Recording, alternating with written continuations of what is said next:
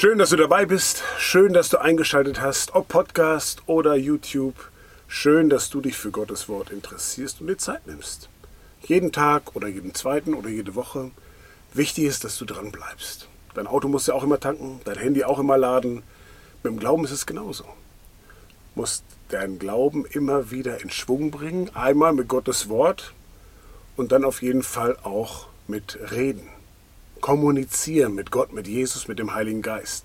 Beides ermöglicht dir, die Beziehung zu Gott zu stärken, Wurzeln tiefer zu, zu schlagen und stark zu werden im Glauben, vorbereitet zu sein für schwere Zeiten oder wenn du drin steckst, durchzuhalten und da rauszukommen.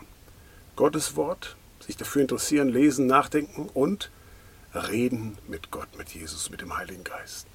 Das sind zwei der wichtigsten Sachen, um den Glauben lebendig zu halten, dass er nicht kleiner wird, dass er nicht eingeht, dass er nicht kaputt geht, nicht zerstört wird. Rede mit Gott, interessiere dich für das, was er in seinem heiligen Buch schreibt. Und dein Glaube wird wachsen und stark sein und stark bleiben. Heute ist Dienstag, der 30. Januar. Die Losung kommt aus dem 1. Samuelbuch, Kapitel 17, der Vers 18. Dort steht, Isai sprach zu David, sieh nach deinen Brüdern, ob's ihnen gut geht.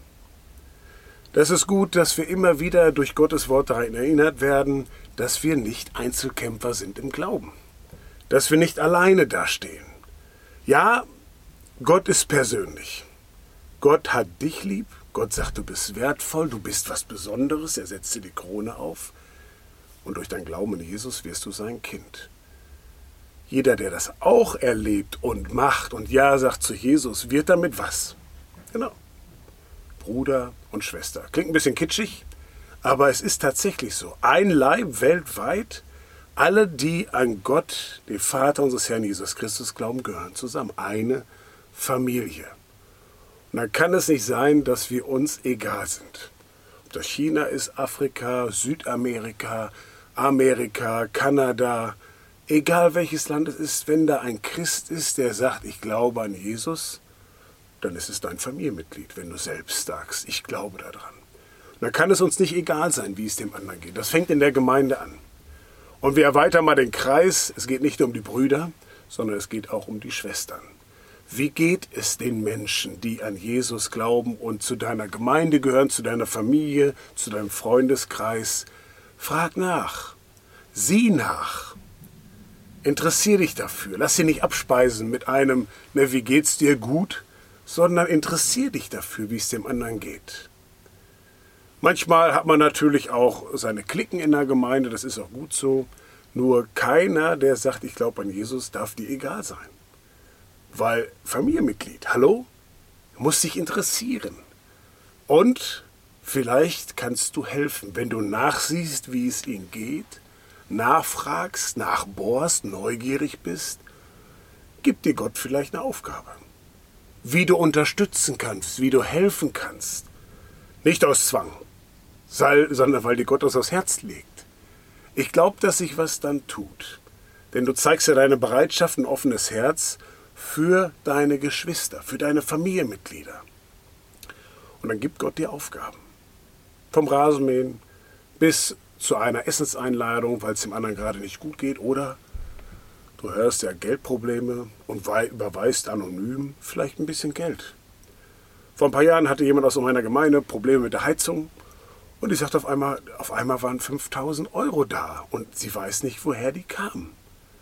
Ja, vielleicht von Gott, vielleicht auch von Gott über einer Schwester, über einen Bruder der nachgesehen hat, wie es ihr geht, gemerkt hat, die hat finanzielle Probleme und hat es einfach überwiesen. Aber es kann auch einfach Gebet sein, dass du merkst, okay, da, da ist was im Argen, da ist eine Not, eine Sorge, eine Angst. Ich bete für sie. Wenn du darum weißt, dann kannst du für deinen Bruder, deine Schwester, dein Familienmitglied beten. Weißt du nichts von ihm oder ihr, kannst du nichts machen. Interessier dich für den anderen. Er oder sie darf dir nicht egal sein. Sie gehört zur Familie, wenn ihr beide an Jesus glaubt. Nicht vergessen. Wichtig und kein Zwang, sondern ein Herzensanliegen.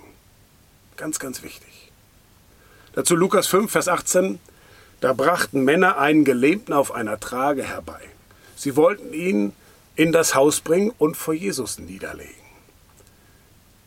Super Beispiel. Praktisch umgesetzt, was Isai zu David sagt. Sieh nach deinen Brüdern. Und diese Männer, die sehen nach dem Gelähmten, hier steht ja nicht, ob es Freunde waren oder ähnliches, das sind einfach nur Männer, die sehen den Gelähmten, haben gehört, dass Jesus helfen kann. Was machen die? Die packen ihn einfach und bringen ihn dahin. Und das können ein paar hundert Meter, ein paar Kilometer gewesen sein. Die haben es gemacht. Weil sie wussten, dass Jesus helfen kann. Und das ist eben auch Fürbitte, das ist Gebet.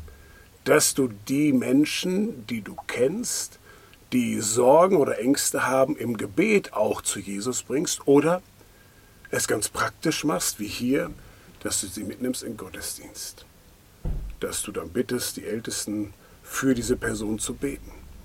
Oder dass du eben durch diese Gottesdiensteinladung diese Menschen in die Nähe von Jesus bringst.